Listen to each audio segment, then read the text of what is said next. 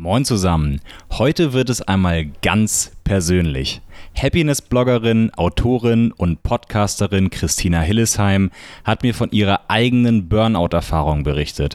Das mag erstmal nach einem traurigen Thema klingen, aber Christina hat eben auch davon erzählt, wie sie es aus eigener Kraft aus dieser dunklen Phase herausgeschafft hat und dürfte damit allen da draußen, die selbst mit dem Thema kämpfen, ein kleiner Lichtschimmer der Hoffnung sein.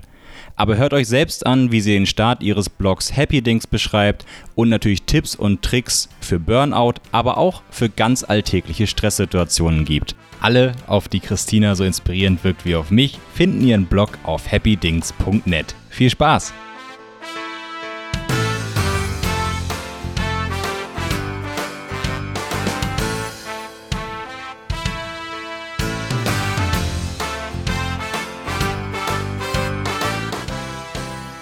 Hallo Christina, schön, dass du bei uns bist. Wie geht's dir? Hallo, mir geht's gut. Sehr schön. Ja, äh, freut mich sehr, dass wir es hinbekommen haben, äh, weil äh, ich finde äh, dein Blog, über den wir gleich sicherlich noch viel sprechen werden und vor allem dein, deine Herangehensweise äh, sehr spannend, weil wir sprechen ja heute über das Thema Burnout und wie man damit umgehen sollte, könnte, müsste, dürfte. Ähm, und äh, ich möchte aber gerne damit anfangen äh, mit deinem vorigen Leben, wenn ich so nennen darf. Du warst ja vorher Redakteurin bzw. Chefredakteurin. Was hat dich dazu gebracht, ursprünglich den Beruf äh, anzunehmen? Hm, also ich habe ja ursprünglich Soziologie studiert. Ähm hatte im Nebenfach Markt- und Werbepsychologie, äh, ja genau, und ähm, was hatte ich, Kommunikationswissenschaften. Das ist schon so lange her, das musste ich echt kurz mal, das musste ich echt kurz mal überlegen. Ähm, und habe eigentlich schon immer gerne geschrieben, also schon seit ich denken kann und hatte dann auch mal überlegt, Journalismus zu machen, aber bin eben irgendwie bei Soziologie, so bei Gesellschaftswissenschaften hängen geblieben. Und dann habe ich halt überlegt, okay, wie kann ich ähm, jetzt auch so Markt- und Werbepsychologie, weil das habe ich ja auch in dem Fach gehabt und Journalismus so ein bisschen vereinen. Da bin ich halt bei einer äh, Fachzeitschrift für Marktforschung mhm. erstmal so gelandet, genau. Und ähm, habe aber immer gedacht, okay, vielleicht ähm, mache ich irgendwann doch mal so ein bisschen mehr mit Menschen. Also das war eigentlich immer auch so mein Wunsch, dass ich vielleicht nochmal Psychologie studiere oder so. Also es ist zumindest so ein bisschen in meinem Kopf immer rumgegeistert und ähm, ja, es ist jetzt bis jetzt noch nichts geworden, aber mal gucken. Ich bin jetzt eh so im Coaching-Bereich. Ähm, ja, mal schauen, ob ich das vielleicht doch irgendwann nochmal mache. Und äh, wie war dann der, der Unterschied Berufsalltag versus deine, deine Erwartung? War das äh, ein großer Unterschied oder hat sie am Anfang schon viel Spaß gemacht? Ähm, nee, also ich, ich war ja auch schon in verschiedenen Redaktionen in meinem Studium. Also ich wusste schon so, wie es dazugeht, so ungefähr. Es war halt ein ganz kleines Familienunternehmen, wo ich dann reingekommen bin. Das war dann schon nochmal anders. Aber ähm, es hat mich jetzt eigentlich nicht überrascht. Also ich bin ja da auch reingewachsen. Ich war da ganz, ganz lange, fast zehn Jahre und habe da quasi als Volontärin angefangen und habe mich dann so immer weiter so ein bisschen hochgearbeitet, wobei hochgearbeitet jetzt auch nicht so unbedingt, weil, wie gesagt, so viele Menschen waren das dann da nicht. Aber die fanden halt irgendwie, dass ich gute Arbeit gemacht habe und haben mich da so ein bisschen integriert quasi. Ja. Mhm. Und äh, jetzt die entscheidende Frage, welche Stressfaktoren gab es da vielleicht auf der Arbeit oder auch neben der Arbeit? Also bei mir war es jetzt nicht so, dass ich sagen würde, dass, es, dass mein Burnout jetzt ähm, mit, nur mit Stress auf der Arbeit oder so zu mhm. tun hatte. Ähm, was ich gelernt habe, ich glaube, das geht auch vielen so, aber ähm, ich kann natürlich nicht für alle sprechen, aber dass es meistens so ist, dass man so in verschiedenen Lebensbereichen, ähm, wenn man da jetzt in einem oder zwei noch eine Stabilität hat, sage ich jetzt mal, und nur der Job irgendwie nicht wo, wo man unzufrieden ist, dann kann man das noch so ganz gut ausbalancieren. Aber bei mir war das halt so, dass ich halt echt in so vier, fünf Lebensbereichen überall so ein kleines Chaos hatte oder wo ich einfach unglücklich war. Und da kam da so eins zum anderen. Also bei meinem Job war jetzt nicht so super stressig, das war eher so die Verantwortung. Ja. Also, dass ich halt das Gefühl hatte, ich bin für alles alleine so verantwortlich. Verantwortlich für andere Mitarbeiter, Untergebene oder verantwortlich für die Arbeit? Für alles. Also ich hatte dann auch, glaube ich, zwei, drei ähm, quasi Volontärinnen und Redakteure. Dafür war ich halt verantwortlich. Ich war natürlich für mein, für mich selbst, was ich gearbeitet habe. Und ich hatte nicht mehr so einen wirklichen jemanden über mir, wo ich mir, wo, wo ich mir gedacht habe, okay, der macht es dann schon, bügelt es wieder gerade, wenn ich jetzt missbaue, sozusagen quasi. Also ich war halt dann schon ziemlich weit oben und äh, hatte dann auch so das Gefühl, vielleicht will ich das auch nicht mehr noch die nächsten zehn Jahre machen. Und irgendwie, ja, habe ich mich da so ein bisschen fest, äh, ähm, festgefahren gefühlt, sage ich jetzt mal. Und ähm, das war jetzt aber alleine, wäre das jetzt nicht so schlimm gewesen. Also bei mir war es dann halt im privaten Bereich, waren viele Sachen, die einfach über Jahre schon so schief gelaufen waren. Und was mir eigentlich so den Rest gegeben hat, waren halt, dass ich dann extrem krasse Schlafstörungen irgendwann bekommen habe. Also ich konnte früher mal super schlafen. Meine Freunde haben mich immer schon verarscht, weil ich so gut geschlafen habe, weil ich immer gesagt habe, ich muss um halb elf nach Hause, ich muss um elf schlafen. Und das habe ich halt auch gemacht, ja. Ich habe mich hingelegt und habe geschlafen und dann bis morgens um halb acht. Und dann auf einmal habe ich halt gemerkt, okay, ich kann nicht mehr schlafen. Also ich konnte immer einschlafen, bin dann nachts aufgewacht und lag teilweise stundenlang bis morgens wach. Und das hat sich dann echt so über Monate hingezogen. Es war mal besser, mal schlechter. Und da habe ich halt gemerkt, okay, mir geht halt einfach die Kraft aus so. Und ähm, ja, das hat sich dann so hochgeschaukelt und irgendwann habe ich dann fast gar nicht mehr geschlafen und da kam so ein bisschen eins zum anderen. Also ich glaube, das ist auch bei vielen so mit, mit so einer Burnout oder es ist ja letztlich dann eine Depression irgendwann, ähm, dass das sich so auch mit echt mit starken Schlafstörungen so äußert. Und ich glaube, wenn ich wenn ich körperlich dann noch fit gewesen wäre, natürlich bist du dann auch irgendwann erschöpft, wenn du nicht mehr richtig schläfst. Dann, also da kam, glaube ich, ganz viel zusammen. Da kann man jetzt nicht nur sagen, ja, war jetzt ein stressiger Job oder sowas. Ähm, ja. Aber das heißt, ähm, der, der Schlaffaktor war quasi das Erste, was hier wirklich aufgefallen ist. Aber jetzt so in der Retrospektive würdest du sagen, vorher gab es auch schon Anzeichen? Ja, das hat sich ja entwickelt, eigentlich über Jahre. Also das wurde natürlich immer schlimmer. Also da kamen immer mehr Baustellen, sage ich jetzt mal dazu. So in meinem Leben und mit den Schlafstörungen, das hat sich auch schon über Jahre angebahnt. Das hat dann, glaube ich, vor drei, vier Jahren mal angefangen und dann hat sich das halt immer so gesteigert. Also am Anfang hatte ich es halt mal so einmal in der Woche oder ein paar Mal in der Woche, dann hat, war ich mal eine Stunde wach gelegen und das wurde eigentlich immer schlimmer so. Und ja, also eigentlich hat sich das wie so mit so einer Spirale einfach so zugespitzt, bis es dann halt irgendwann gar nicht mehr ging. Und dann habe ich ja noch gedacht, okay, ich mache jetzt zwei Wochen frei, lass mich krank schreiben und dann danach bin ich wieder fit, ja. Und das hat halt, also erstmal ging ja dann der Fall, ist ja so, wie wenn du unten eine Luke aufmachst, du, das ist ja erstmal ein unendlicher Fall, so habe ich es empfunden und mir hat erstmal gar nichts mehr geholfen.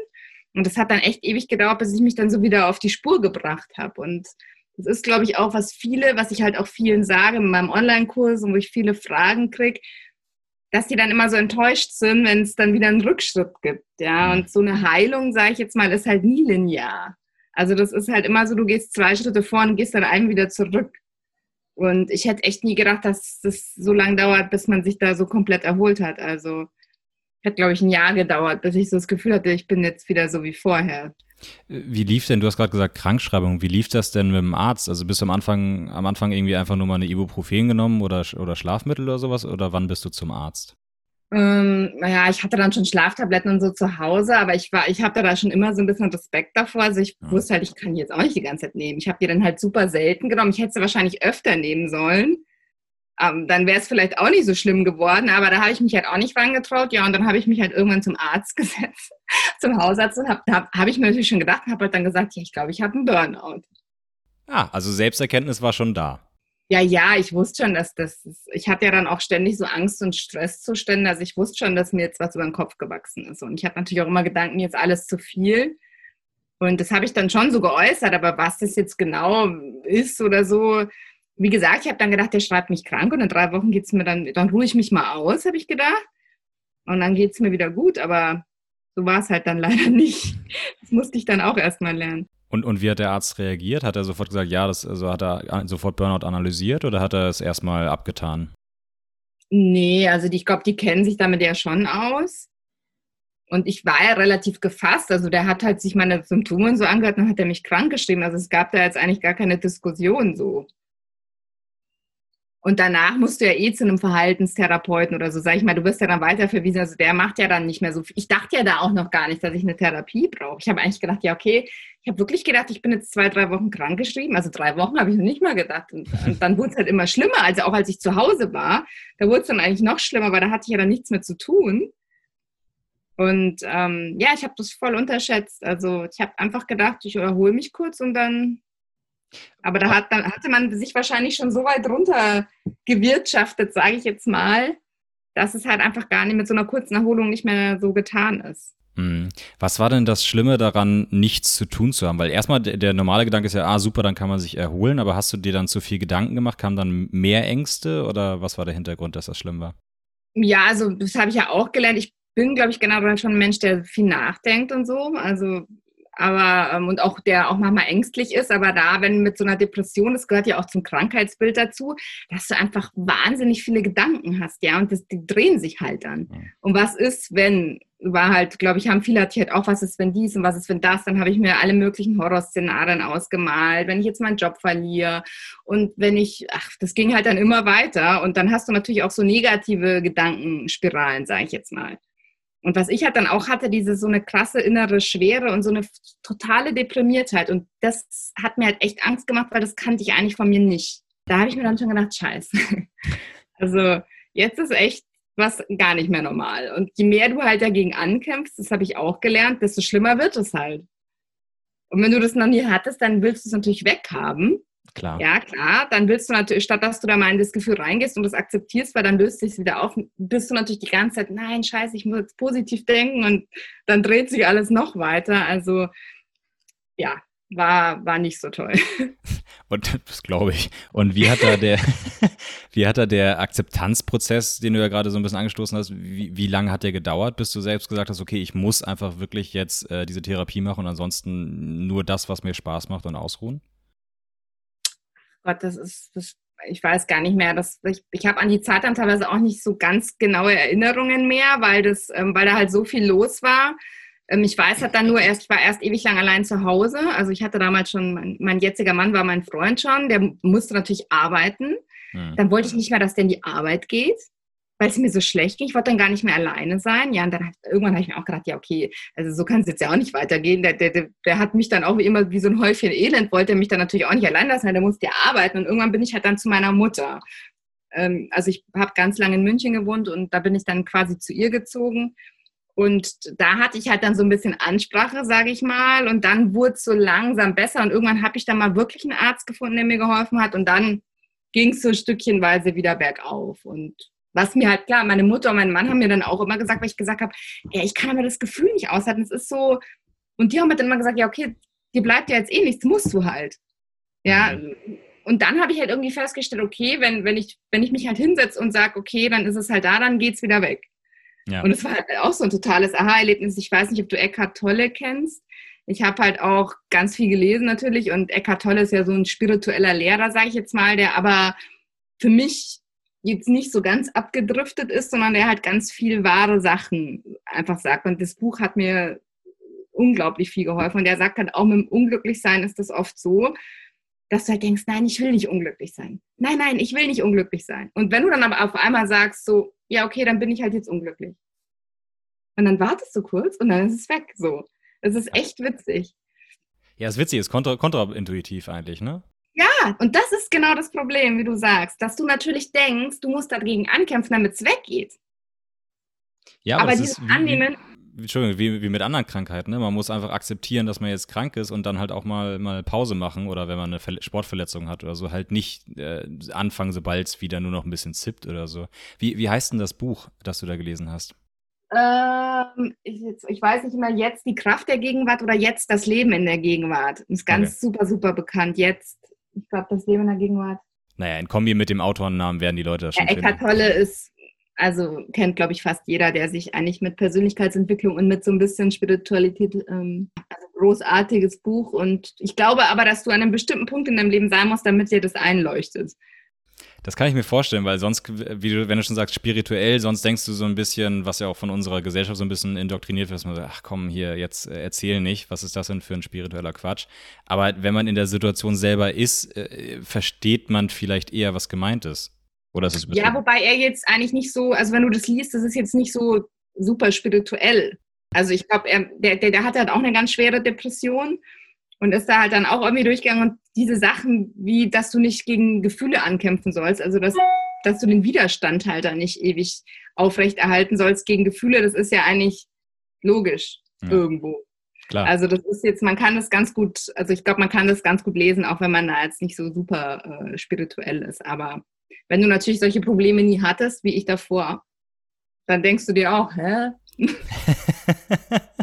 was spricht der? Also ich glaube, da musst du halt wirklich so vielleicht auch in so einem bisschen mal durch so ein Leidenstal, sage ich jetzt mal, gegangen sein, damit, ähm, ups, damit ähm, du das verstehen kannst, ja. Ja, aber das ist ein guter Punkt, dass du das ansprichst mit dem Verstehen können, weil du hast ja schon gesagt, dein, dein jetziger Mann, damaliger Freund, deine Mutter waren ja anscheinend äh, relativ verständnisvoll. Wie, wie sah es grundsätzlich aus mit Anerkennung seitens Kollegen und Freunden zum Thema äh, Burnout? Weil man kennt es ja ähm, äh, durchaus mal irgendwie aus dem, aus dem Film oder so. Ich kenne es halt zum Glück nicht aus dem Privaten, dass da Leute so sagen, pff, Burnout, das ist doch nur eine Entschuldigung, um nicht arbeiten zu müssen. Also meine Firma, das, das ist ein bisschen ähm, krass, sage ich jetzt mal, auseinandergegangen, weil die haben mir nach sechs Wochen gekündigt. Das war halt ein Familienbetrieb und ich konnte mich da halt auch nicht irgendwie so rechtfertigen oder so, weil ich wusste selber nicht, was ich habe. Und ich konnte da auch nicht anrufen und sagen, ich komme in drei Wochen wieder, ja, weil ich wusste halt nicht, ob ich überhaupt wiederkomme, wie es mir, also ich wusste halt eigentlich gar nichts. Und also das ist dann einfach so zu Ende gegangen. Durften Sie dir kündigen, während du krank bist? Ja, das ist eine kleine Firma. Also Aber weil Sie nicht den Mindestzahl haben, okay. Ja. Genau. Und ähm, das war dann auch okay, weil ich weiß auch gar nicht, wie ich da wieder hin, zurück hätte gehen sollen. Ja, wenn du da so, ähm, also da gab es dann gar keine Kommunikation mehr und mit meinen Freunden, okay, die wussten, wenn ich mich nicht melde, dann muss es mir schon sehr beschissen gegangen sein und ich habe das natürlich dann schon so ein bisschen kommuniziert. Eine andere Freundin hatte auch so was ähnliches. Ähm, die konnte das dann schon nachvollziehen. Ja, also ich glaube, die meisten konnten es dann schon so sich da reinfühlen, sage ich jetzt mal, aber die meisten hatten es halt, wie gesagt, noch nicht. Also ich glaube, eine Freundin hatte mal eine Depression oder sowas ähnliches, wo sie dann auch gesagt hat, wo ich das Gefühl hatte, der ging es genauso oder sehr ähnlich. Aber. Ja, du hast nicht das Gefühl, dass du angefeindet wurdest oder man es nee, lächerlich gemacht hat oder so. Ja, das ist schön. Das ist ein guter Rückhalt. Aber hat sie dann am Anfang jetzt mal, wenn wir in der initialen Phase sind, wo du einfach wirklich nur fertig warst, hat es dir da geholfen, Kontakt mit Freunden zu haben oder war das einfach nur anstrengend? Es war eigentlich anstrengend eher. Wobei das immer so ein bisschen so, ich hatte ja auch so krasse Stimmungsschwankungen. An einem Tag ging es dann wieder, okay, dann fand ich es wieder scheiße, dass sich keiner bei mir gemeldet hat. Am nächsten Tag war mir wieder alles zu viel. Also ich glaube, das ist so ein bisschen, ja, so schwankend. Aber ich glaube, so geht es auch ganz vielen.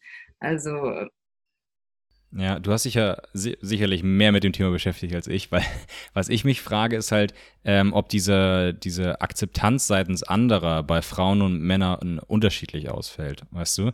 Weil, ähm, äh, wenn ich jetzt mal pauschalisieren darf, heißt es ja bei uns in der Gesellschaft immer, der, der Mann, klar, haha, Männer schnupfen, aber am Ende darf der Mann nicht wirklich krank sein. Und bei der Frau wiederum ist, ach komm, ja, Depression und, und, und ein bisschen Kopfschmerzen, das ist doch nicht, nichts Schlimmes. Also ich kann mir schon vorstellen, dass die Akzeptanz seitens anderer bei Männern und Frauen komplett unterschiedlich ausfällt. Kann ich mir auch vorstellen, aber ich glaube, das liegt auch viel daran. Bei mir ist halt so ein bisschen dadurch, dass ich so offen damit umgehe, passiert eigentlich das Gegenteil. Also ich glaube, dass Leute eher, vielleicht weil die es dann auch so wahrnehmen, aber wenn, wenn man sich dafür schämt und auch immer so nach außen tritt und dann vielleicht immer sagt, ja, hm, ich, also so, dann kommt dir vielleicht auch anderes Feedback entgegen, sage ich mal. Also bei mir ist das halt so ein bisschen, Angriff ist die beste Verteidigung. Also wenn, wer soll mir dann was, wenn ich das eh schon alles so offen sage, was soll mir dann passieren? Weißt du, wie ich meine? Also, wie soll mir dann, soll mir dann jemand anderer da irgendwie was, also ich weiß nicht, ob, es verständlich ist. Doch, doch, ich weiß absolut, was du meinst, äh, weil ähm, erstmal, äh, dass ich nicht die ganze Zeit mm und ja sage, das ist damit besser verständlich ist, deswegen nicke ich hier die ganze Zeit so angestrengt. Ähm, nein, ich, ich, ich, äh, ich kann das voll und ganz nachvollziehen. Ähm, äh, Entschuldigung, ich habe gerade den Faden verloren. Äh, äh, es ist Freitagnachmittag. Was hattest du gerade gesagt?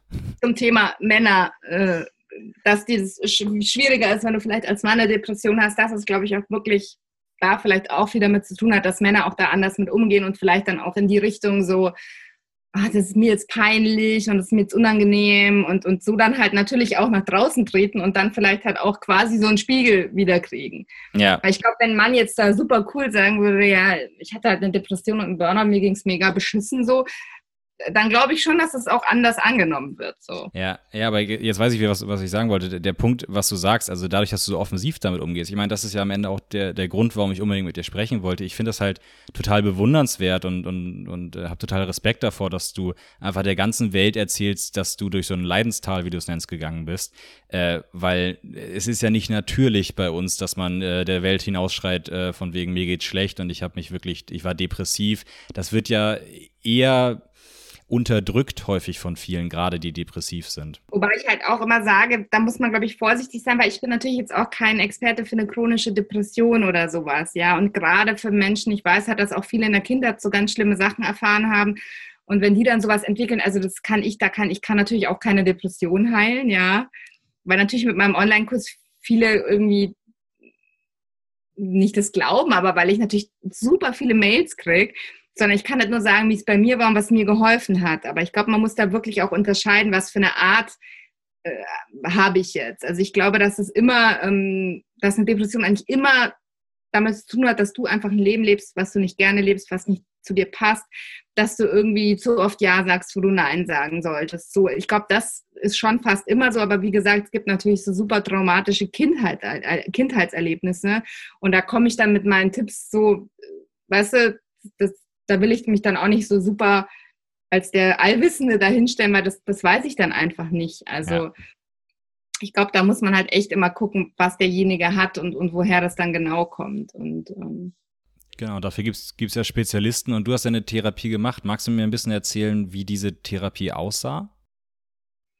Also ich war davor schon bei, bei, das war eine Frau, die ich auch super gerne mochte und die mir echt super viel geholfen hat. Und das war eine Verhaltenstherapie, weil ich wollte halt nicht sowas machen, äh, tiefenpsychologisch, die dann in meiner Kindheit rumwühlen und äh, weißt du, wo du nur das Gefühl hast, du sitzt die ganze Zeit da und redest und es passiert nichts. Also ich wollte halt echt so konkrete Tipps da habe ich auch viel aus der Verhaltenstherapie halt auch in meinem Online-Kurs drin, weil das halt echt super hilfreich ist. Das ist halt in die Coaching-Richtung einfach ganz viel. Wie man einfach Dinge anders sehen kann, wie man Gedanken immer überprüfen kann, ja, wie man guckt, okay, übertreibe ich jetzt vielleicht und ach, da gibt es ja tausende äh, Sachen.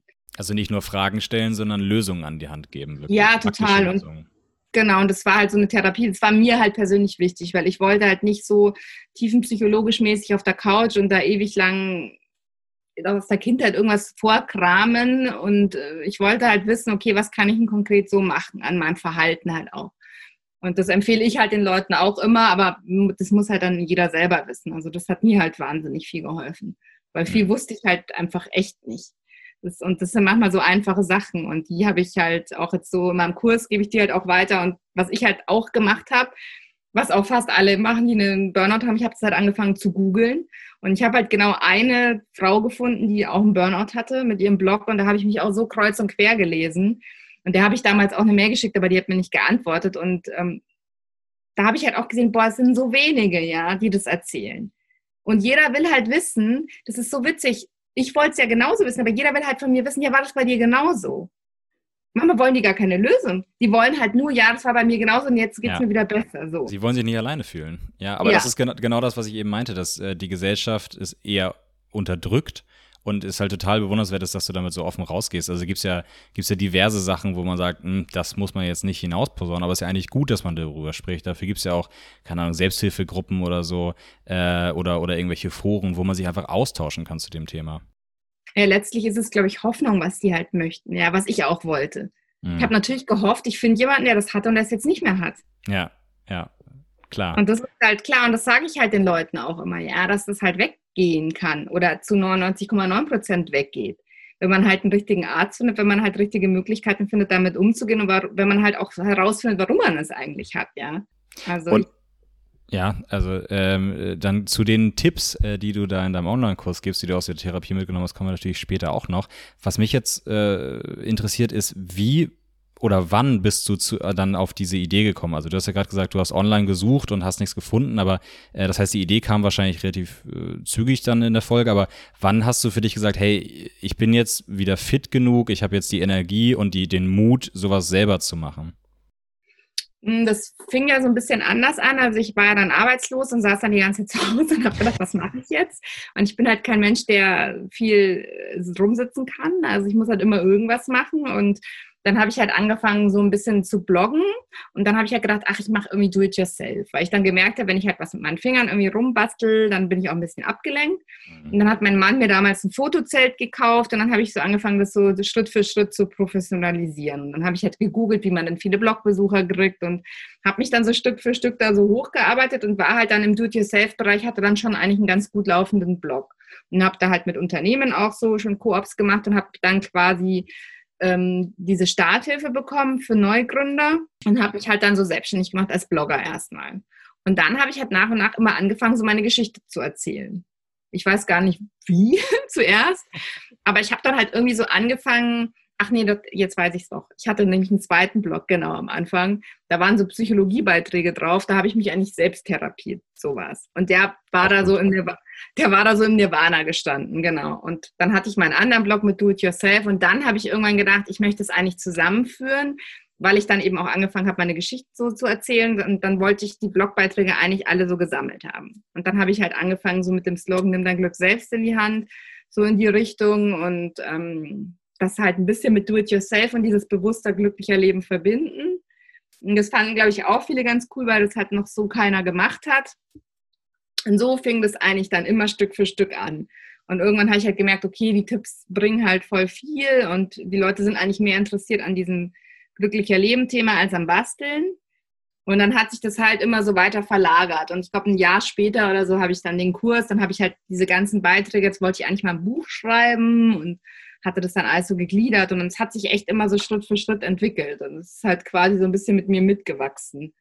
Mhm. Aber ich finde die Kombination eigentlich, eigentlich ganz, ganz witzig, weil äh, dieses händisch machen, was du sagst, ich habe letzte Woche gerade äh, eine Professorin für Game Design interviewt, wo halt auch das Thema war, jeder spielt gerne und wir sagen halt nur Kinder dürfen spielen oder Männer einmal im Monat beim Pokerabend oder sowas. Ansonsten haben Erwachsene nicht zu spielen. Jeder spielt gerne, jeder macht gern was mit den Händen und es ist ja auch, äh, mir fällt gerade nicht der, der Fachbegriff dafür, aber es ist ja auch so ein psychologischer Effekt, wenn du etwas Haptisches fertig machst, wenn du etwas schaffst, dann ist das ein unfassbares Erfolgsgefühl und ein Glücksgefühl, was du da ausströmst und was du halt relativ einfach, selbst wenn du alleine bist, dir, dir beschaffen kannst, ohne jetzt irgendwie große große äh, Maßnahmen davor zu nehmen. Also ich finde die, find die Kombi eigentlich ganz toll.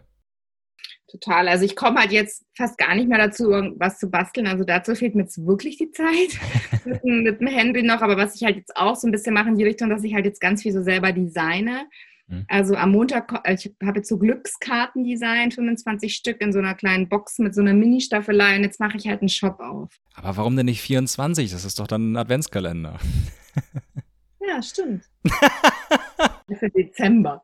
Also ich weiß auch nicht, jeder fliegt mich warum 25, ich weiß es nicht. Ich habe dann auch meiner Community rumgefragt, lieber 30, lieber, aber irgendwie weiß ich nicht, warum es 25 sind. Ich hatte so ein Gefühl 25 und wenn du die in der Hand hast, es ist ein ganz schöner Stapel, weil die sind recht hochwertig, sind so im quadratischen Format gedruckt, sind halt so an meine Instagram-Posts angelehnt. Und irgendwie fand ich das cool. Und ich bin jetzt echt gespannt, weil eben am Montag geht's los mit dem Verkauf von diesen Glückskarten, die ich dann verschicke und habe halt einen Shop aufgemacht. Und so entwickelt sich das irgendwie immer so ein bisschen natürlich eigentlich fast so weiter.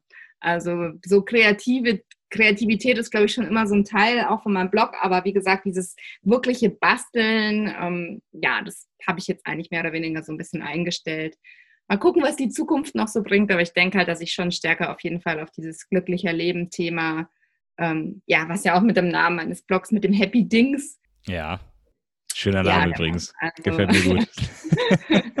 Happy Things war irgendwie, natürlich gab es nicht. Und dann dachte ich mir, komm, ich mache Deutsch und Englisch. Äh, ja, die Entstehungsgeschichten von solchen, solchen Namen sind immer das Schönste. Ähm, äh, aber das heißt, ähm, am Anfang, äh, wenn du schon sagst, du hast am Anfang zwei Blogs gemacht und äh, warst dir vielleicht auch nicht ganz sicher, was, was es am Ende werden sollte, ähm, wann war der Punkt, wo du gesagt hast, ehrlich zu dir, wo du dir selber wirklich gesagt hast, hey, das ist etwas, wo ich glaube, dass, dass ich das Vollzeit machen möchte, dass ich nicht mehr in einen anderen Job starten möchte? Also das war dann relativ schnell klar, ähm, weil ich bin ja dann, ich war dann eben Arbeit, also erst war ich krankgestellt lange, dann war ich arbeitslos und dann habe ich halt dieses ähm, Gründerbonus bekommen und dann wusste ich ja, okay, ich mache mich jetzt selbstständig. Also mhm. dann habe ich ja halt gedacht, okay, ich schaue, ob es funktioniert. Also ich habe halt dann sofort Geld verdient, ich habe halt kein, keine Miese gemacht und der Umsatz ist halt immer weiter gestiegen. Und dann war ich eh zwei Jahre später schwanger und ähm, also, ja, mir hat es einfach so viel Spaß gemacht oder mir macht es einfach immer noch so viel Spaß, dass ich, ähm, ja, also dass ich eigentlich nichts anderes mehr machen möchte. Total also kann toll. ich mir überhaupt äh, nicht vorstellen. Bist du denn in diesem Prozess, seit du, seit du Happy Dings gestartet hast, bist du seitdem ab und zu noch in so ein richtiges Tief gefallen? Hm, ich glaube nicht. Also. Oder, oder, würdest du sagen, dass du seitdem, wie formuliere ich das, bist du seitdem emotionaler als vorher oder würdest du sagen, du bist im Prinzip wieder genauso wie vorher oder äh, keine Ahnung, also glücklicher definitiv, aber, aber vielleicht sogar weniger anfällig für, für Stress? Ich glaube, ich bin halt viel bewusster. Also ich merke es viel schneller. Ich merke es halt sofort gleich am Anfang, wenn mir was nicht passt. Und ich sage dann gleich nein. Oder ich nehme es gleich an. Denke mir, es ist halt jetzt so zum Beispiel mit dem Haus, was ich, glaube ich, und mein Mann jetzt so ein bisschen machen. Ähm, also müsste ich ihn mal fragen, ob er das genauso sieht. Aber also er ist eh so der Typ, der Nüchterne, der dann sagt, es ist halt jetzt so. Und auch mit dem Haus, dass ich halt denke, okay, es ist halt jetzt einfach so. Ja, also was bringt mir das jetzt, wenn, wir, wenn ich mich die ganze Zeit beschwere, wie stressig das ist? Weil ich habe natürlich einen Henry jetzt fast alleine, weil er mal dann arbeitet oder auf dem Bau ist. Und da kann ich mich jetzt die ganze Zeit beschweren, ja toll, ich muss mich die ganze Zeit um Henry kümmern, aber es, mein Gott, das ist halt auch nur eine begrenzte Zeit. Ich glaube, das ist auch was, was super hilfreich ist, generell im Leben, ja, alles geht vorbei. Und ich dachte immer, das ist scheiße. Mhm. So, ich dachte immer, nein, ich, man will ja immer festhalten und anhaften und man will ja immer, aber es ist eigentlich total cool, ja, weil die guten Momente weißt du dann eigentlich mehr zu schätzen, weil sie halt vorbeigehen und die schlechten sind nicht so schlimm. Und da habe ich halt auch so gelernt, dass das schon alles so gehört, ja, im Leben, dass das irgendwie, das hört sich jetzt blöd an, aber dass da vielleicht schon ein Sinn dahinter ist, ja, wer sich das dann so überlegt hat. Und da habe ich halt auch, glaube ich, ganz lange nicht so vertraut. Also mir hat dieses Urvertrauen halt gefehlt und ich, ja, das, das kam wahrscheinlich auch aus meiner Kindheit oder aus den schlechten Erfahrungen, aber ich habe halt mehr jetzt so dieses Grundvertrauen, dass es schon alles so passt. aber überhaupt spann spannende Frage, die muss ich da mal stellen. Glaubst du denn, dass, dass es einen, einen Plan gibt oder dass es irgendjemanden da oben in den Wolken gibt, der das Ganze hier, hier äh, adjustiert oder äh, hilft, hat, oder weil ich kann mir vorstellen, dass so etwas in so einer Situation durchaus hilft, wenn man den Halt hat. Ich glaube, dass wir das halt selbst in der Hand haben.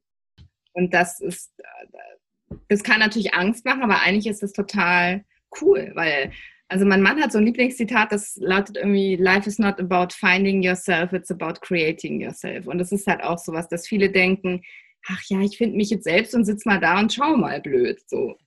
Aber dass es halt einfach damit zu tun hat, was du halt da draus machst, ja. Und ja. das ist halt alles. Ja, ich finde das eigentlich auch viel schöner, den, also äh, ich, ich glaube, Religion hilft vielen Leuten äh, auf jeden Fall, ähm, wenn sie richtig eingesetzt ist. Aber ich finde den Gedanken eigentlich auch viel schöner, dass wir selbst in der Hand haben. Ja. Ähm, und dass, dass man selber sein Leben führt. Äh, gut, am Ende lande ich dann immer beim Determinismus und sage, das ist eh alles äh, vorher, vorher schon irgendwie alles ähm, physikalisch bestimmt, aber das lassen wir hier mal raus. Äh, du hast einen anderen Aspekt gesagt, nämlich äh, Nein sagen, äh, dass du jetzt gelernt hast, Nein zu sagen. Ist das ein wichtiger Aspekt, um äh, äh, der vielen Leuten schwerfällt? Total. Also das war bei mir auch ein Riesenthema und ich habe da auch immer gedacht, also ich habe dann angefangen Nein zu sagen, habe das halt zu meiner Therapeutin dann gesagt, boah, es fühlt sich so scheiße an, ich habe so ein schlechtes Gewissen und so. Hat sie gesagt, ja, das ist halt so, ja. Also das gehört halt so, dass sich das erstmal nicht gut anfühlt. Da muss man halt durch, das muss man halt aushalten, weil genau deswegen macht man es ja nicht, ja. Man sagt halt nicht Nein, weil man sich dann erstmal nicht gut fühlt. Weil man ja denkt, okay, ich, ich müsste ja sagen. So. Das ist ja, manche Leute können das halt besser, die haben das Gefühl gar nicht, ja, dass, dass dieses schlechte Gewissen und manche sind da halt anfälliger, aber wenn du das halt ein paar Mal gemacht hast, dann wächst du da halt auch rein und dann fällt es dir halt auch leichter. Und ich glaube, das ist halt dieses auch, das schlechte Gefühl halt einfach mal aushalten, ja. Und was, glaube ich, auch wichtig ist, mir kann es trotzdem leid tun, ja. Auch gerade so bei Familienmitgliedern, ja, mir kann das schon leid tun, auch wenn es denen nicht gut geht aber du hast halt trotzdem deine Grenzen, ja. Und irgendwann müssen die halt trotzdem dann alleine für sich mal gerade stehen. Ja, es ist halt immer der, in dem Moment der Weg des geringsten Widerstandes meistens, wenn du einfach in dem Moment Ja sagst, aber es ist halt langfristig natürlich problematischer, weil dann wird erwartet, dass du immer Ja sagst. Ja, und also bei mir war es halt in vielen Sachen, die haben sich einfach extrem schon scheiße angefühlt, ja. Da war mir davor schon ewig lang unwohl. Also wie bescheuert. Also eigentlich wusste ich, ich wusste auch ganz genau, was ich eigentlich hätte tun sollen, ja, in ganz vielen Bereichen. Und das mhm. sage ich halt auch oft zu den Leuten, wenn die mich was fragen. Ja, eigentlich weißt du das. Ja, das ist nur, dass wir uns halt nicht trauen oder dass du halt denkst, du kannst es nicht, das kann ich doch nicht machen. Das habe ich mir auch mal gedacht, das kann ich doch nicht machen. Ja, das, das ist der Aspekt, den du gerade meinst, mit create yourself. Das fällt, kann ich mir sehr gut vorstellen, weiß ich ja selber, fällt den meisten Menschen wahrscheinlich extrem schwer, weil das Leben ist ja okay und man hat ja einen sicheren Job und es ist ja irgendwie alles in Ordnung und äh, es ist, muss ja, bei dir war ja dieser, dieser wirklich krasse Moment, der quasi der, den Kick, der Kickoff war. Ähm, würdest du sagen, im Nachhinein war das eine Art Vorteil? Äh, weil wenn du den Moment nicht gehabt hättest, wo du komplett down warst, glaubst du, dass du dann immer noch in dieser Situation wärst? Ich glaube, dass irgendwann spitzt sich das zu. Das ist halt so, wie wenn du halt zu lange einfach, es gibt ja auch so ein Sprichwort, so quasi Veränderung, wenn der Schmerz so groß wird, da zu bleiben, wo du bist, also größer als der Schmerz, also quasi als die Angst vor der Veränderung, dann mhm. gehst du halt irgendwann den Schritt. Und ich glaube, das ist bei jedem so. Irgendwann wird es so unangenehm, ja. Und wird so ätzend in der Situation, dass du halt was machen musst. Ja. Und wenn du schlau bist, machst du es halt vorher, ja. Also wenn du schlau bist, wartest du halt nicht so lange, bis es dich halt so krass quält, sondern dann machst du halt was, was wie es halt jetzt eher macht, wenn es dir halt schon ein bisschen auf den Nerven geht, ja. Dann änderst du halt dann was. Aber ich glaube, keiner halt, also irgendwann wird es so schlimm, dass du, dass du halt sagst, jetzt muss ich eh was, jetzt muss ich was ändern. Ich war eh, ich habe auch lang gebraucht, ja, bis ich, bis ich da mal irgendwie. Mhm. Waren bei dem Prozess, dich selbst zu finden oder selbst zu kreieren, waren da Vergleiche mit anderen auch ein Problem, dass du immer gesagt hast, hey, hey, äh, der hat ja so ein stressiges Leben, aber irgendwie ist er trotzdem immer glücklich?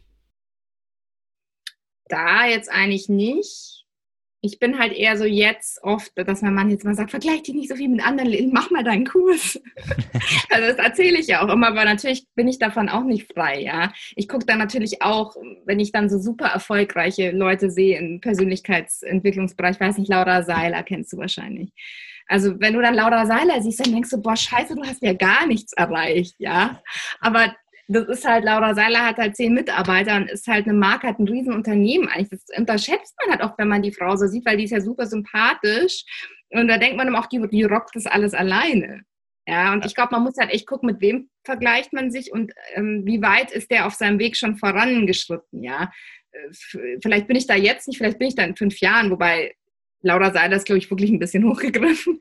Aber wenn ich mich natürlich mit jemandem vergleiche, der irgendwie sich selbstständig gemacht hat und, und, und gar nichts verdient und dem, also weißt du, das ist immer so die Frage, mit wem du dich vergleichst und wie hoch du dann deinen eigenen, den Maßstab so setzt. Und da bin ich natürlich manchmal auch, dass ich dann gerne solche Leute nehme, ja.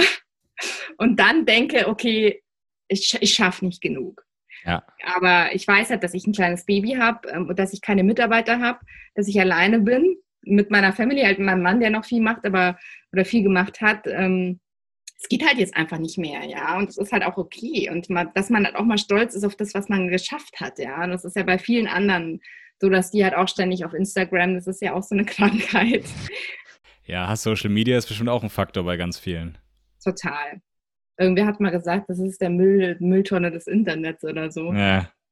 Ja, ja der, der Punkt ist, der, das Problem an Social Media, ich meine, ich, das muss ich jetzt ja wahrscheinlich keinem erzählen, aber äh, das Problem an Social Media ist ja, dass äh, man immer nur die Leute sieht, wenn sie glücklich sind. Also wenn ich auf den Instagram-Feed von jemandem gehe, sehe ich zu 99% glückliche Gesichter, die irgendwie am Strand liegen. Dabei liegt der Urlaub, den sie gerade posten, schon anderthalb Jahre zurück. Aber du postest ja nicht, hey, mir geht's gerade richtig mies. Also. Ja, das, das fangen ja jetzt viele an, ja. Das ist ja schon so ein Trend. Ja, ich, ich bin so wenig auf Social Media. also äh, das ist klar, dieses, dieses sich da mit Zellulite zeigen und mit Falten und sich da halb nackt, das machen ja auch viele und so und, und dann halt auch sagen, mir geht scheiße. Ähm, ja, also da muss man halt, glaube ich, selber wissen, die halt auch super viel von ihren Kindern zeigen. Und da bin ich halt vorsichtig und das mache ich halt mhm. gar nicht.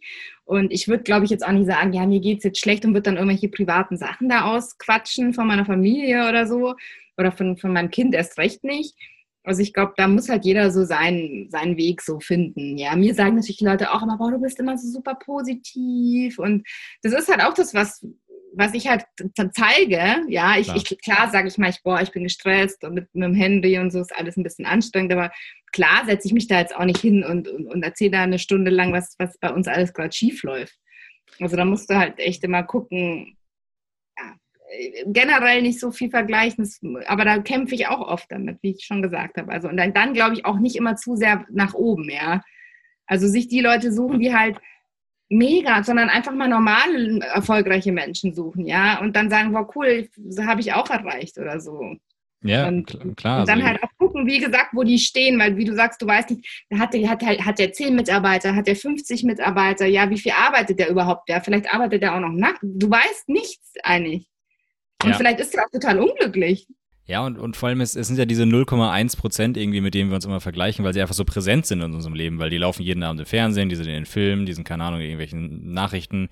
Aber 99 äh, Prozent der Menschen da draußen sind nicht mehr oder weniger erfolgreich als der Durchschnitt, logischerweise.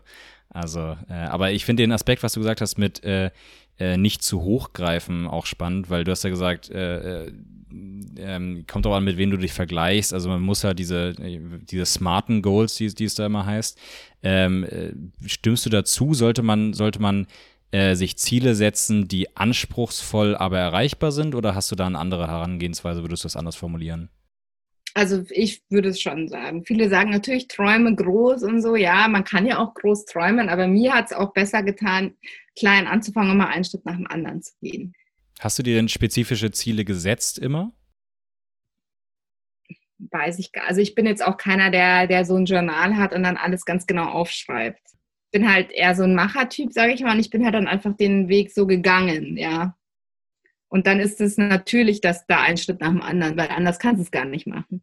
Und dann wächst es halt auch so, weil dann lernst du wieder was, dann machst du es wieder besser. Und so geht es dann halt die ganze Zeit weiter. Jetzt versuche ich es manchmal so ein bisschen, dass ich, dass ich denke, das wäre schön und das wäre schön. Aber ich habe auch gelernt, so ganz genaue Zahlen und sowas. Also mir hat das irgendwie nichts gebracht. Und oft kommt es dann anders und es ist dann trotzdem cool oder besser. Ähm, ja, ich wollte halt auch immer mal ein Buch schreiben. Solche Ziele hatte ich schon und das habe ich, dann habe ich, habe ich ja dann quasi zwei Bücher geschrieben mit dem Verlag. Aber jetzt nicht, dass ich sage, ich will jetzt so und so viel, so eine genaue Zahl bis da und dahin oder sowas, sondern eher so eine grobe Vision, so ein bisschen, aber die ist auch noch nicht so ganz super ausgereift. Sag ich jetzt mal, wie wenn du manche hörst, ja, Vision hier ganz genau aufschreiben und Ziele und groß träumen und man muss hier irgendwie, ähm, ja. Ja, ist vermutlich auch Typsache, ne? Am Ende. Ja, wahrscheinlich. Ja, aber gut, gut dass du es gerade ansprichst, ähm, weil du hast dann ja dein erstes Buch geschrieben. Ich habe ja eben gesehen, dass du es auch selber nutzt. Äh, was für ein Buch ist das? Äh, also es sind zwei Bücher, ähm, lustigerweise, weil der Verlag dann auf mich zukam, willst du zwei Bücher schreiben? Das fand ich auch witzig, ja. Manche kriegen nicht mal einen Vertrag für eins. Ich weiß ja, wie schwer es ist. Ich habe davor ja auch ein paar Ver Verlegen meine Bücher angeboten. Aber das sind, es ist ein, wie sage ich, eher so in, in die Geschenkbuchrichtung. Also das eine ist ein Wochenplaner mit so Impulsen für ein glückliches Leben. Da kann man halt auch reinschreiben, weil ich wollte unbedingt einen Wochenplaner machen, weil ich das halt irgendwie cool finde weil ich halt mhm. selber auch so ein Schreibtyp bin, der das dann auch nutzt. Und halt einen, wo du dann auch noch so ein bisschen Impulse drin hast und wo du mit so richtig arbeiten kannst. Magst du da ein Beispiel geben, wie, wie genau der, der einem hilft im Alltag? Mm, also das ist immer so, dass eine Woche auf zwei Seiten aufgeteilt ist und dann gibt es am Anfang immer so eine Aufgabe für die Woche. Und ähm, genau, dann kann man muss nee, dann, genau, jede Woche steht unter einem bestimmten Thema, es ist ein, ist ein halbes Jahr. Zum Beispiel irgendwie Dankbarkeit oder sowas. Und da ist eine Aufgabe zum, erstmal schrei, habe ich immer so ein bisschen was geschrieben zum Thema Dankbarkeit. Dann gibt es eben eine Aufgabe, wo man schriftlich auch machen kann. Dann gibt es so ein Fazit der Woche, wo man sich notieren kann. Dann gibt es immer noch so ein Zitat, Zitat zum Thema Dankbarkeit. Und dann sind halt, wie viele Wochen hat ein halbes Jahr? irgendwas um die 26 oder ja, 24. korrekt. Und ähm, genau, und dann sind halt 26 Themen und ähm, ja, genau. Und würdest du sagen, das ist äh, für Leute, die kurz vorm oder im Burnout stecken, oder sollte das eigentlich jeder nutzen? Nee, das ist, sage ich mal, ein bisschen leichtere Kost jetzt als mein Online-Kurs. Also das ist, das kann eigentlich jeder nutzen. Also im Burnout, da hat man keine Lust auf sowas. ähm, also ja. das, aber danach oder da oder überhaupt, glaube ich, das ist eher sowas für jeden sage ich mhm. jetzt mal. Der sich halt so ein bisschen mit dem Thema glücklicher Leben beschäftigt und vielleicht auch jemand, der jetzt so ein bisschen äh, so eine kleine Krise hat oder sowas, aber ähm, das ist jetzt, das ist halt eigentlich ein Wochenplaner. Und das zweite Buch ist dann die zweite Jahreshälfte oder? Nee, das ist ein Happiness Coach, da geht es um die fünf Lebensbereiche. Also da habe ich fünf Lebensbereiche, ich glaube, um Job, Job und Beruf, Familie, Liebesbeziehungen, Kreativität und Selbstversorge, glaube ich, genau. Und da gibt es halt so ein paar Tipps und Ausfüllübungen, so ein Mitmachbuch ist das für diese fünf Lebensbereiche, wo man da noch so ein paar Tipps mitnehmen kann. Also das, das geht ein bisschen tiefer rein, aber ist jetzt auch, ist jetzt auch noch an der Oberfläche. Also ist halt eher schon für, für die breitere Masse, sage ich jetzt mal gedacht, nicht, also nicht so ein super krasses Coaching-Buch oder sowas. Also drei Stufenplan. Erstmal ganz entspannt mit dem Wochenplaner starten von genau. Happy Things, gucken, ob es hilft und sonst mal ein bisschen tiefer reinlesen. Und wenn es dann immer noch nicht hilft, dann geht man äh, in den Online-Glückskurs. Äh, Glückskurs. Genau. Der ja. ist aber gerade in Sommerpause, also den kann man tatsächlich gar nicht buchen. Da also, muss man jetzt ein bisschen warten. Also es ist schon, schon ein Live-Kurs, nicht, dass man da irgendwie sich dann ein Video kauft. Nee, der ist nicht live. Also das, das ist komplett aufgezeichnet. Mhm.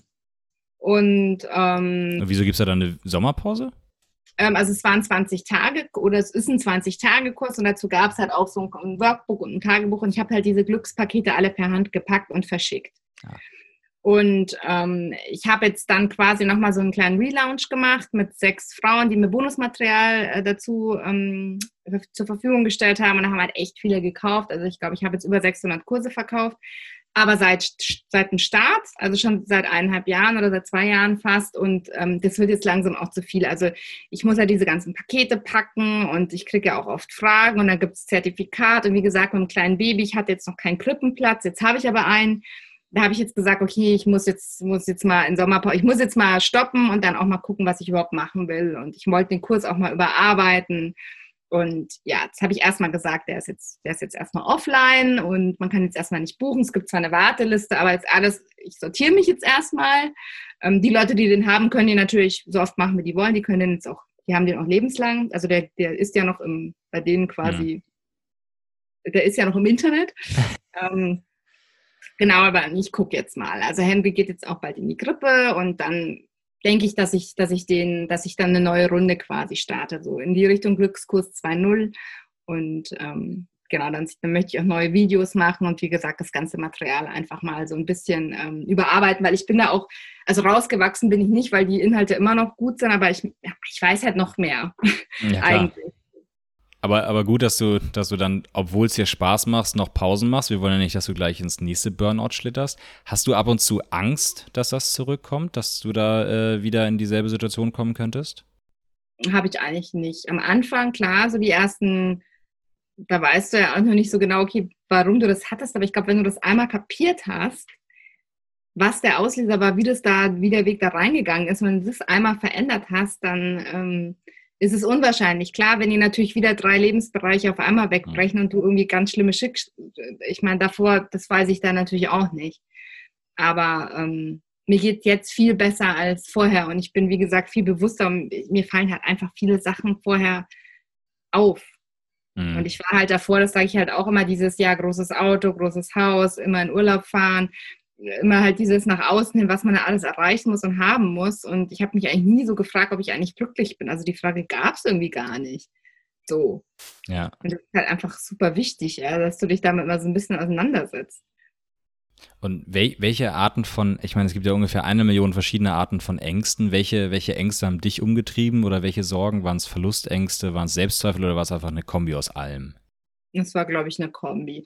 Also ich, ich komme halt aus einer so einer kleinen Hypochonderfamilie, sage ich jetzt mal. Und ähm, da, ich hatte schon immer Angst vor Krankheiten, also schon immer. Und ähm, während meinem Burnout hatte ich dann tatsächlich Angst vor der Depression auch, also dass ich jetzt halt eine Depression habe und dass die nicht mehr weggeht so. Aber ich glaube, das haben auch andere. Also ich glaube, das gehört dann auch zum Krankheitsbild. Also das waren so Sachen, wo ich immer dann denke, okay, ich habe irgendwas Schlimmes und muss sterben. So. Und ähm, ja, dann Selbstzweifel hatte ich dann natürlich auch, nachdem ich dann den Job verloren hatte, hat sich das natürlich dann auch noch so ein bisschen dazu gesellt. Ja, ich weiß gar nicht, was da noch so. Ich glaube, wie gesagt, es war dann irgendwann, weiß man auch gar nicht mehr. Ich habe, sage ich auch immer wieder, ich wusste eigentlich, es würde mir leichter fallen zu sagen, bevor ich keine Angst hatte, ja, als es dann so schlimm war, weil ich echt, also hatte dann alle, von allen möglichen hatte ich dann eigentlich Angst tatsächlich. Ich wollte nicht mehr Auto fahren, ich wollte nicht mehr Zug fahren, ich wollte eigentlich gar nichts mehr machen. Aber dann machen wir es auch andersrum. Wofür hattest du keine Angst? Oder besser gesagt, was war es, was dich selbst in dieser, dieser dunkelsten Phase noch irgendwie so einen kleinen Hoffnungsschimmer hat bewahren lassen? War es dein, dein Freund, war es deine Familie? Ja, das auf jeden Fall. Und ganz witzig, ich war dann auch in meiner Klinik eine Woche, hat mir aber auch nicht geholfen. Und da weiß ich noch, saß ich bei diesem Typen, bei diesem Therapeuten auf dem Stuhl und habe dann zu dem gesagt, ich verstehe gar nicht, warum ich eine Depression habe. Ich liebe das Leben.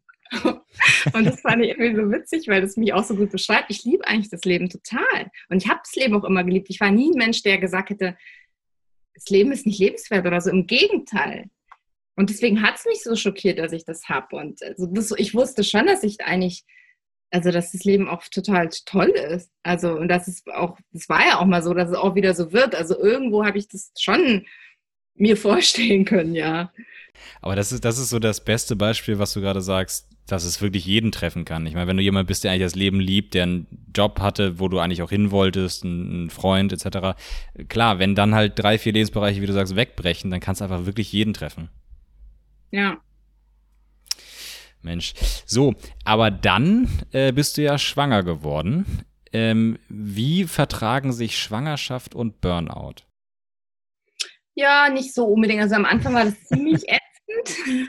Da habe ich jetzt auch wieder eine, eine, eine, ein Mädchen beraten, die mir auch geschrieben hat, der ging es jetzt wohl auch so, weil die ersten Wochen sind natürlich durch dieses Hormon Umstellung echt krass. Das hätte ich gar nicht mal gedacht. Da mhm. bin ich dann tatsächlich mal so ein bisschen in ein Loch gefallen, habe dann auch mit meinem Frauenarzt telefoniert und die hat mich da halt auch relativ schnell wieder auf die Spur gebracht. Es ging dann auch sehr schnell wieder weg. Und das ist auch sowas, man darf da halt auch nicht immer sich da so an immer das alles glauben, was im Internet, ja, ach ja, schwanger, Übelkeit, diese ganzen Standards hatte ich alles nicht, mhm. ja.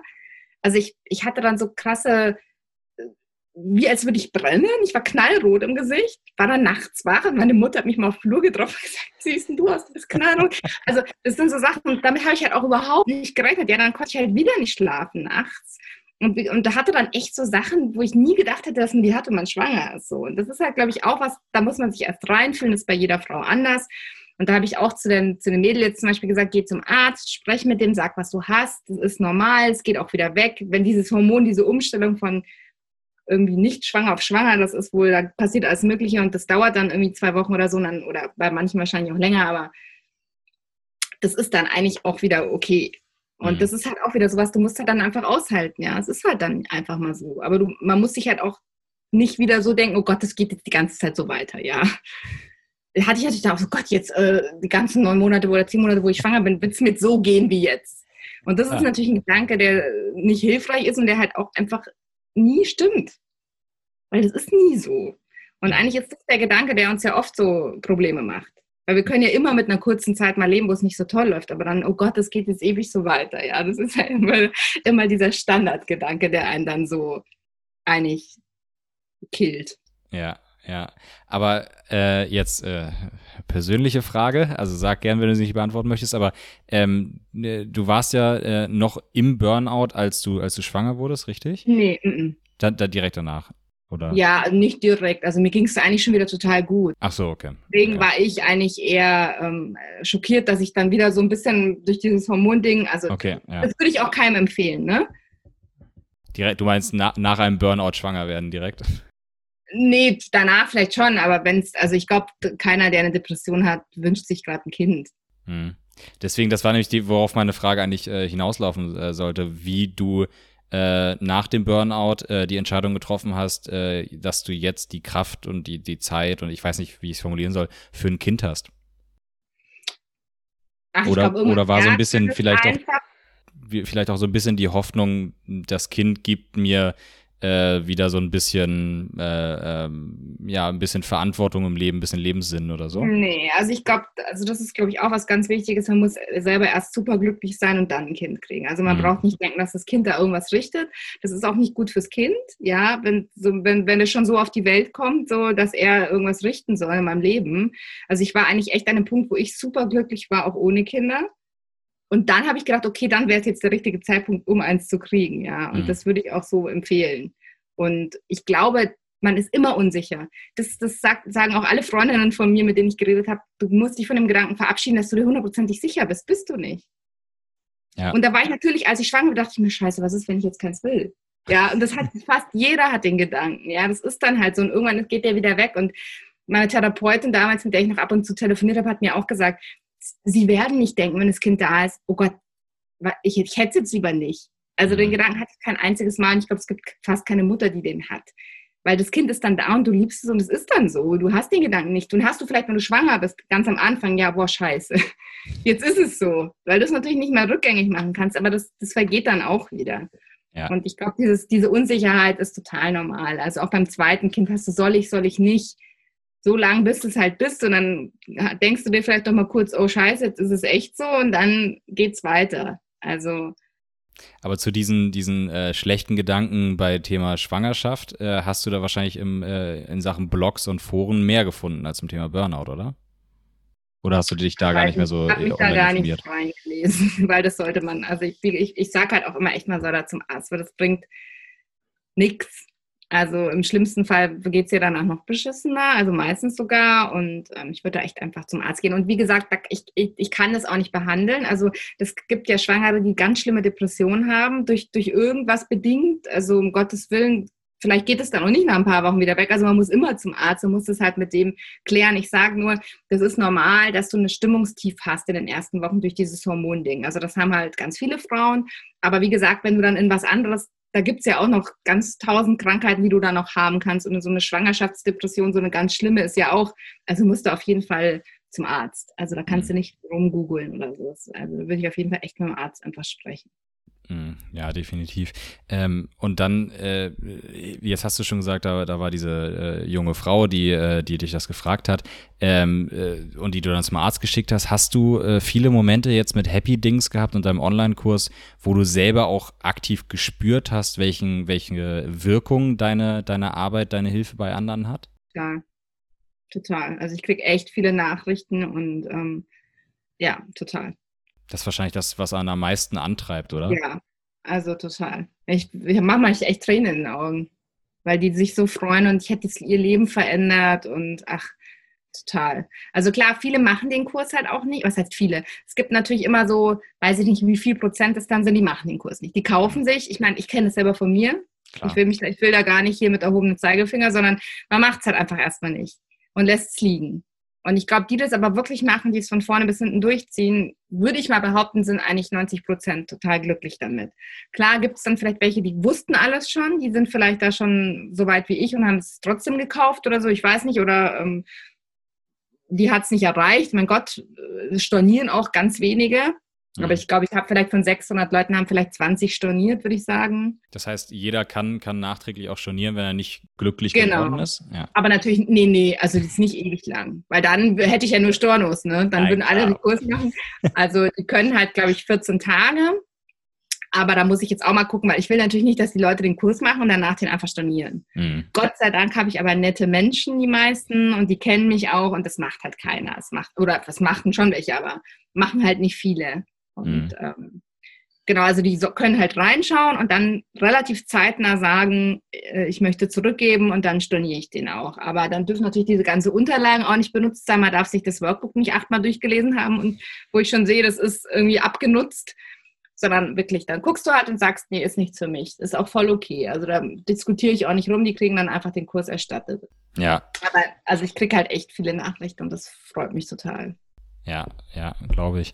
Ähm, wie, wie genau ist denn dieser Glückskurs aufgebaut? Also wie muss ich mir das vorstellen? Abgesehen von, ich habe, also ich habe Sachen zu Hause, die ich, die ich mache, die der täglichen Aufgaben und sowas und äh, Online-Videos. Aber sind die Online-Videos, dass du vor mir stehst und, und mit mir sprichst oder erzählst du einfach wild von deinen, deinen äh, eigenen Erfahrungen oder wie ist das aufgebaut? Also das wird halt 20 Tage. Das wird auch so bleiben, wenn ich, wenn ich ähm, wieder starte, quasi wahrscheinlich Ende des Jahres. Mal gucken. Mit Kleinkind ist das ja alles so, man weiß es nicht. Ähm, es werden halt vier Wochen sein oder es sind vier Wochen auch gedacht. Am Wochenende soll so ein bisschen Pause sein. Und ähm, jeder Tag ist halt ein, hat ein anderes Thema, ist aber so ein bisschen aufeinander aufbauend. Und am Anfang ist halt so eine Bestandsaufnahme, dann geht es um Ängste, Dankbarkeit, Werte finden, Ressourcen finden und so weiter. Und ich mache halt zu jedem Tag ein Video und es gibt zu jedem Tag im Workbook halt so eine kleine Lektion und Übungen und die erkläre ich halt im Video. Und dann, ähm, was habe ich noch? Dann erzähle ich genau, dann erzähle ich halt immer noch zum Thema passend, wie es mir ging, was ich da, also pack da noch was Persönliches rein. Manchmal habe ich noch einen Buchtipp in dem Video und unter dem Video habe ich halt noch so Sachen verlinkt, entweder von mir, Blogbeiträge von mir selbst, Podcast-Folgen. Ich habe ja auch einen Podcast. Dann habe ich manchmal noch so Arbeitsblätter zusätzliche dazu erstellt, wo ich dann gemerkt habe, okay, das hilft den Leuten. Ich habe den halt auch immer wieder so aktualisiert, den Kurs. Das möchte ich halt auch weiterhin machen, dass es halt immer so Updates gibt. Zum Beispiel das Bonusmaterial, das haben jetzt ja auch alle Leute bekommen, die schon vor einem Jahr gebucht haben. Genau, so kann man sich das vorstellen. Das ist halt so ein rundum sorglos Glückspaket, sage ich jetzt mal, der Kurs. Und den, du hast halt dann so einen Werkzeugkoffer und den kannst du halt immer wieder rausholen. Also das fand ich halt auch cool, weil du das machen kannst, immer wenn du möchtest, so lange wie du möchtest. Du kannst auch einen Tag fünfmal machen. Du kannst auch eine Woche Pause machen, weil ich habe das auch gemerkt, die Leute stresst es so. Also ich schicke da auch nicht jeden Tag eine E-Mail und sage, ja, hier Tag 1 und so, sondern die können machen, was sie wollen. Und manche, manche schreiben mir und sagen, Gott, ich habe jetzt schon drei Tage nichts gemacht. Ja, dann sage ich, na und? Also die sind auch immer so süß, dass sie sagen, ja, meinst du, ich habe die Übung jetzt so gemacht, ist das jetzt schlimm? Dann sage ich auch, der Kurs soll Spaß machen, ja, der ist für dich. Du sollst halt nicht irgendwelche To-Dos und Regeln befolgen und so. Und dann merken die erstmal, ach cool und so, ich kann das ja machen, wie ich möchte, ja. Ja, aber das ist ja für viele sicherlich, ich meine, logisch, ein Glückskurs soll einen nicht stressen. Nee. Aber die meisten, aber die meisten gehen da wahrscheinlich so ran, wie sie an alles rangehen, dass sie halt sagen, okay, ich muss das jetzt machen und ich muss jetzt jeden Tag und äh, ich muss ja diesen Kurs beenden innerhalb von 20 Tagen, das steht da ja. Ja, manche Kurse sind aber auch so ein bisschen so aufgebaut. Ne? Entweder die sind dann live, mhm. ja, dann denkst du natürlich, scheiße, ich muss dabei sein. Oder du kriegst dann jeden Tag eine Mail. Bei mir ist es auch so, ich, hab, ich bilde mich natürlich auch selber weiter. Ich habe auch Online-Kurse gekauft oder kaufe die immer noch. Und bei manchen kriege ich dann jeden Tag eine Mail und habe ich schon wieder 30 ungelesene Mails. Denke mir, scheiße, du hast noch nicht mal einen Tag geschafft. Ich meine, ich schaffe halt jetzt auch sehr wenig mit Kind, aber also ich kann es schon auch selber nachvollziehen. Ja, das, das ist halt, aber solche Kurse kannst du halt auch liegen lassen. Ja, ich meine, mache ich dann auch. Was, wenn du es nicht schaffst, dann schaffst du es halt einfach nicht. Ja, ja. Äh, ich meine, das ist ja genau das, das, das, was wir vorhin gesprochen haben. So kleine Tipps, wie man im Alltag einfach seinen Stress reduzieren kann. Vielleicht nicht fünf Online-Kurse gleichzeitig kaufen und vielleicht auch erstmal einen abschließen und den auch nicht mit äh, maximalem Stress. Was sind sonst so, wo du sagen würdest, ich meine, äh, klar, wir haben äh, einen großen Tipp schon genannt. Äh, erst den Halbjahresplaner, dann das Buch, dann den Glückskurs und den Podcast nebenher. Aber was sind noch so kleine und Tipps oder und die Glückskarten und zwar eine zur Seite legen und den Rest als Adventskalender. Genau. Aber äh, hast du vielleicht noch so kleine Tipps oder vielleicht auch Übungen, wo du sagst, die kann jeder zu Hause machen, um einfach den, seinen Stress jetzt zu reduzieren oder ähnliches? Also was ich halt auch immer im Webinar gesagt habe, was glaube ich echt viele Leute so cool fanden, ist halt dieses Atmen. Weil du das halt immer dabei hast, da gibt es ja ganz viele Atemübungen. Es gibt so eine 4, 7, 8 Atemübung, dass du auf 4 einatmest, dann Pause machst, ähm, 7 Sekunden und dann auf 8 wieder ausatmest oder so. Gibt es ja ganz viele verschiedene, kann man auch mal googeln. Also dass man sich einfach so bewusster mit dem Thema Atem auseinandersetzt. Das ist auf jeden Fall hilfreich und was hatte ich noch? Ich hatte auch mal so eine DJ-Übung, die habe ich mir, glaube ich, da habe ich irgendwo mal was gelesen und habe dann so selber so ein bisschen was mir ausgedacht, dass man halt sich vorstellt, man wäre so ein DJ und hätte so ein Mischpult mit Gefühlen und dass man halt die so ein bisschen regelt. Also, weil das halt hilft, diese Gefühle nicht sofort weghaben zu wollen, ja, sondern dann drehst du halt einfach ein Gefühl ein bisschen runter und drehst das eine ein bisschen hoch. Das fand ich halt damals ganz hilfreich. Solche, solche, da kann man halt ganz viel machen. Aber ich glaube, so anfangen, so dieses bewusste Atmen, oder einfach doppelt so lang ausatmen wie einatmen. Das ist etwas super Einfaches, was dich aber sofort krass runterbringt. Das ist ja auch bei der Schwangerschaft, bei der Geburt oft so.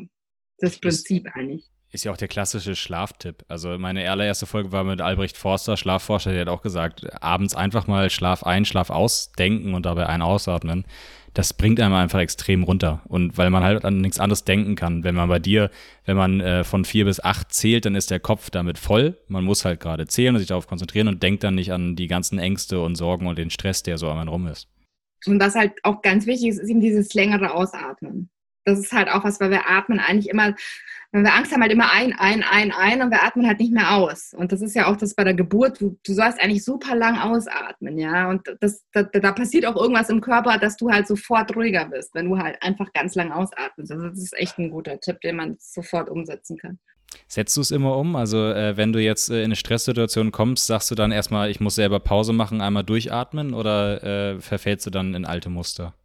Also ich atme schon oft durch, glaube ich. Also oder bewusst. Also ich, ich zähle dann jetzt nicht mehr so, das, weil das brauche ich, glaube ich, auch nicht mehr. Weil so, mir reicht es dann, atme ich dreimal durch und dann geht es wieder. Also, aber ähm, mit dem Atmen versuche ich schon. Also während der Schwangerschaft habe ich das ganz oft gemacht. Ich dachte ja auch mit der Geburt, bei mir kam dann ja alles anders, aber ich dachte ja auch, ich bin super vorbereitet hier mit meinem Atemding und dann ähm, hat mir auch lange geholfen, aber dann irgendwann war es dann ja doch ein Kaiserschnitt am Ende. Also. ah, aber ja. Ähm, auf jeden Fall super super hilfreich. Immer atmen, finde ich. Ja. Und jetzt äh, die, die letzte Frage, die ich natürlich stellen muss, äh, ist, ähm, äh, wie bist du auf die Idee mit dem Podcast gekommen? Ich spreche ganz gern, wie man vielleicht merkt. habe ich eigentlich schon immer. Und ich habe mal so Sprachnachrichten über WhatsApp verschickt. Ich habe mal so ein Newsletter gemacht. Ich glaube, das war das ein Adventskalender. Ich nee, es war glaube ich im Februar. Ich hatte mal einen Monat, wo ich jeden Tag eine Sprachnachricht geschickt habe. Und da sind die Leute ausgeflippt, weil sie es so toll fanden. Und dann ist so der Podcast entstanden. Also da haben sogar teilweise Familienmitglieder, meine Schwiegermama und meine beste Freundin haben sich dann alle das geholt und haben mir echt so viel positives Feedback gegeben. Hat, also haben dann echt gesagt, boah, ich höre mir das echt jeden Tag an und es ist voll cool. Und es ist mir halt sehr leicht gefallen. Und ich habe halt jetzt auch gerade gemerkt, mit Kind, du musst halt was suchen, was dir leicht fällt, ja, was dir schnell von der Hand geht. Also ich, ich kann halt eine Folge in einer Stunde sprechen. Also ich, manchmal spreche ich die in einer halben Stunde. Also ich kann ja halt wahnsinnig schnell sprechen. Ich mache mir ein Skript und dann ungefähr hangele ich mich und deswegen, es liegt mir halt, glaube ich. Ja. Und ich und hoffe, es bringt auch den Menschen was, sie hören. Äh, absolut, ich habe ja auch mal logischerweise reingehört und ich finde, äh, äh, du kommst einfach sehr authentisch rüber, auch dadurch, dass wie hier, es wird nicht geschnitten. Also du, ver, du oder zumindest nicht viel, du, du versprichst dich halt auch mal und redest dann halt trotzdem weiter und sagst nicht, oh, das war jetzt nicht der perfekte Take, das muss ich nochmal neu machen. Und das, das sorgt dafür, dass man halt das Gefühl hat, dass du mit einem im Raum sitzt und einem halt wirklich gerade von deinen persönlichen äh, Erlebnissen erzählst oder so. Wobei ich am Anfang, glaube ich, noch mehr mich halt ans Skript so ein bisschen gehalten habe, weil ich es halt noch perfekter so machen wollte. Mhm. Und da haben tatsächlich echt Leute so gesagt, so, äh, ja, ich, ob ich das ablesen würde. Und dann habe ich eigentlich gemeint, also so oft habe ich mich dann scheinbar doch nicht versprochen. Habe ich gemeint, nee, ich habe eigentlich nur ein Skript. Aber seitdem versuche ich halt, versuche ich das halt auch so einfach freier, noch extrem frei zu sprechen. Weil ja. ich irgendwie, ja, wie du sagst, ich glaube, die Leute wollen das so, die, die irritiert es dann wenn du, wenn du dich nicht versprichst. Also.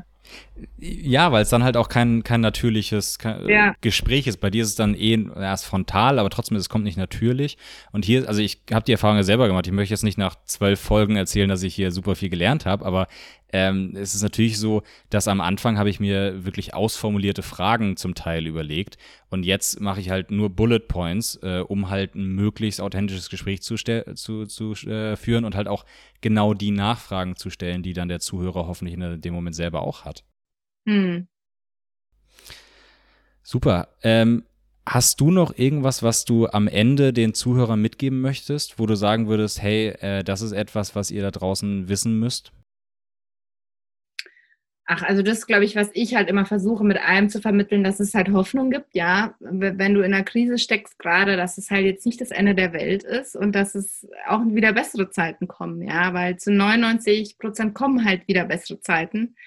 Und das Leben ist halt nicht immer nur so Party und Pommes, sondern wie sagt man, Disco und Pommes. Und ähm, ja, also ich möchte einfach so ein bisschen mehr Hoffnung weitergeben. Und das ist mir, glaube ich, so am wichtigsten. Ja, wenn jemand sagt, ihm geht es irgendwie dadurch besser, dass er irgendwas gelesen hat, dass ich das auch hatte und dass ich das überwunden habe, das ist halt so einfach das, was, warum ich das alles auch mache. Hm. Ja, aber ich glaube, das ist einfach wichtig. Es scheint dir auch gut zu funktionieren, wenn du, wenn du immer dieses sehr positive Feedback äh, bekommst. Also ich hoffe, dass, dass äh, die, die das hier hören, die selber vielleicht Probleme in dem Bereich haben oder äh, auch nur befürchten, da mal Probleme zu haben, dass sie es das einfach mal, einfach mal mit sich machen lassen ähm, und sich einfach mal durch diesen Kurs oder durch, durch die Bücher äh, mal, mal, ich wollte gerade sagen, durcharbeiten, aber es soll es ja eben gerade nicht sein. aber dass sie es einfach mal, mal angucken und zumindest mal deinen, deinen Blog durchgehen, weil ich finde, da ist wirklich viel äh, äh, tiefsinniges, persönliches, wo man wirklich mal drüber nachdenken sollte. Also vielen, vielen Dank äh, für das Gespräch. Mich hat es sehr gefreut. Ich habe Neues gelernt und äh, ich finde es einfach toll, was du machst und dass du da äh, das in die Welt hinaus posaunst, was du da durchgemacht hast. Ja, sehr gerne. Ich habe mich auch sehr gefreut. Super. Ciao.